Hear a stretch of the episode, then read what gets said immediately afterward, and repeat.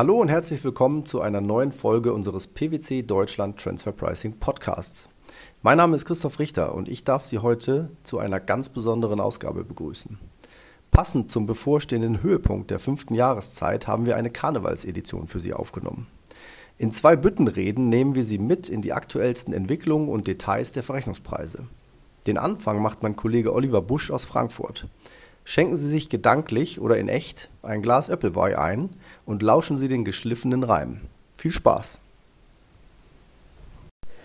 Liebe Leute, lasst zu hören euch ersuchen von der Welt, in der derselbe Kuchen von den Fiszi zweifach, dreifach wird verspeist, weil die Leistung, so die Meinung, falsch konzernintern bepreist.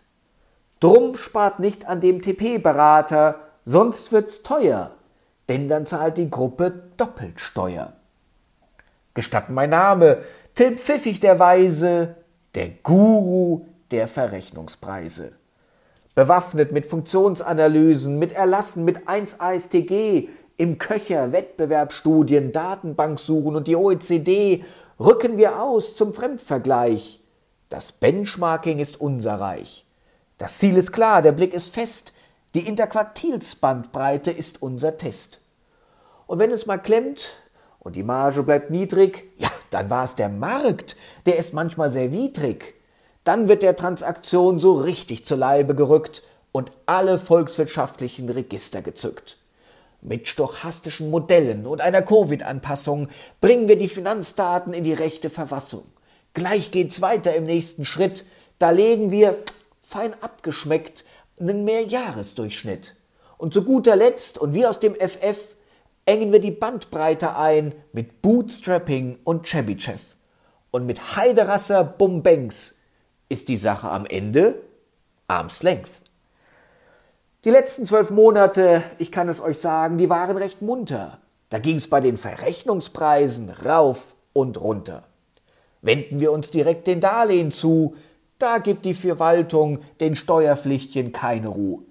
Die Ampel wollte die Zinshöhenschranke, doch das Parlament sagte eiskalt Nein, danke. Nun kriegen wir die Absätze 3d und 3e. Zum Glück berät sie PwC. Da wimmelt's von unbestimmten Rechtsbegriffen noch und nöcher. Die sollen nun stopfen, die Haushaltslöcher. Wirtschaftlich benötigt, Unternehmenszweck, Kapitaldienst. Das ist ungelogen. Wer hier keinen Plan hat, kriegt die Zinsen nicht abgezogen. Brauche ich die Tilgung? Und wenn ja, wie viel und bis wann? Wer hier keinen Forecast hat, der muss jetzt ran. Und darf es den guten alten Notgroschen noch geben? Ja, wovon sonst soll die Firma in der Krise denn leben? Nur eins verstehe ich nicht, und das ist doch auch schrill, warum die Regierung uns bei dem Thema jetzt auch noch Sexualkundeunterricht geben will. So steht's im Gesetz. Ein jeder im Lande, ich kann es nicht fassen, darf's top-down machen, aber soll's bottom-up lassen. Ach, jetzt merkt ich, jetzt habe ich eure Gedanken in die Irre gelenkt, das tut mir jetzt leid. Bei den Begriffen geht's doch nur um die schnöde Kreditwürdigkeit. Und wer aufs Gruppenrating partout nicht steht, kann's wagen und unter Berufung aufs Abkommensrecht klagen. So bleibt die abweichende Rechtsposition bei Darlehensbeziehungen jedem unbenommen. Aber, ihr Lieben, wie bei jeder neuen Beziehung macht's niemals ohne Abkommen. Und weil's so modern ist, hat der Guru für Umme jetzt zwischenrein noch ein Lifehack für Faule und Dumme. Die gute alte Dienstordnung ist uns allen teuer und lieb. Sie fordert für jeden Handstreich das Vier-Augen-Prinzip. Ihr sitzt spät abends allein im Büro, niemand sonst mehr vor Ort. Da kommt diese eilige E-Mail. Urgent! Bitte antwort sofort! Jetzt ist guter Rat teuer, was sollt ihr noch machen? Ein Verstoß gegens Dienstrecht, da kennt die Firma kein Lachen. Doch habt keine Sorge, lehnt euch gemütlich zurück. Der Guru hat die Formel fürs ewige Glück. Ich greif in mein Täschlein. Was finde ich da? Ein Wunder der Technik, ein Ersatzaugenpaar. Schnell an die Stirn gepappt. Ist das nicht fein? So haltet ihr das Vier-Augen-Prinzip immer automatisch ein. Doch zurück zur Thematik. Werf mir noch einen Blick auf die Gerichte. Die schreiben fleißig Verrechnungspreisgeschichte. Betriebsstätten sind ein spezielles Gebiet, das ist klar. Da gilt seit 2013 der AOA. Karl Marx hätt's gefallen, denn das Prinzip ist eider daus, aller Profit geht von der Personalfunktion aus. So steht's auch in 1 Absatz 5 im deutschen Gesetz. Aber was heißt das jetzt für ein personalloses Rohrfernleitungsnetz? Wohlgemerkt, keine Pipeline, da waren die Richter Amtssprachentreue Denker und Dichter. Das große Urteil zur Verlagerung nach Bosnien kommt von ganz oben, und der BFH ist für seine klaren Worte hier wirklich zu loben. Er erinnert, Beweislast kommt von Last, und die ist meist schwer. Das vergisst die Verwaltung leider häufig zu sehr. Da kam der Prüfer und meinte, er hätte da mal in der Bild gelesen. Und auch in der Kneipe, der Kumpel am Tresen, der meinte, das wüsste doch eh jedes Kind, dass die Margen in der Zuliefererbranche niedrig sind.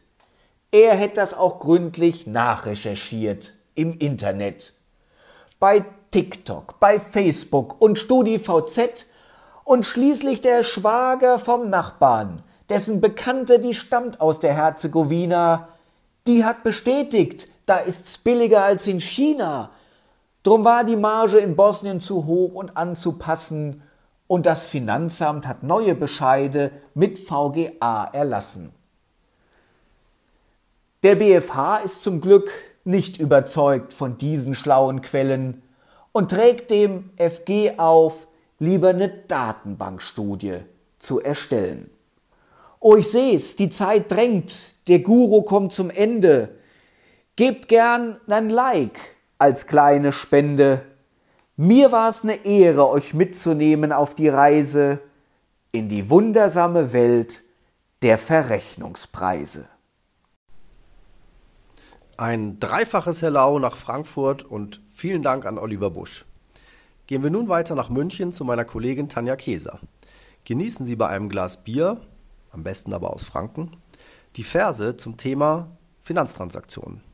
Viel Spaß! Liebe Zuhörer, es gibt wieder Neues zu berichten von Analyse, Doku und Nachweispflichten. Kommt, wir zeigen euch, wie ihr könnt beweisen, die Fremdüblichkeit von euren Verrechnungspreisen. Genau genommen geht es um Finanztransaktionen. Ja, auch das Verleihen von Geld muss sich lohnen. Für die Gesellschaft, die die Mittel erhält und für die, die diese zur Verfügung stellt. Wir brauchen beide Perspektiven. Dazu gibt es leider keine Alternativen.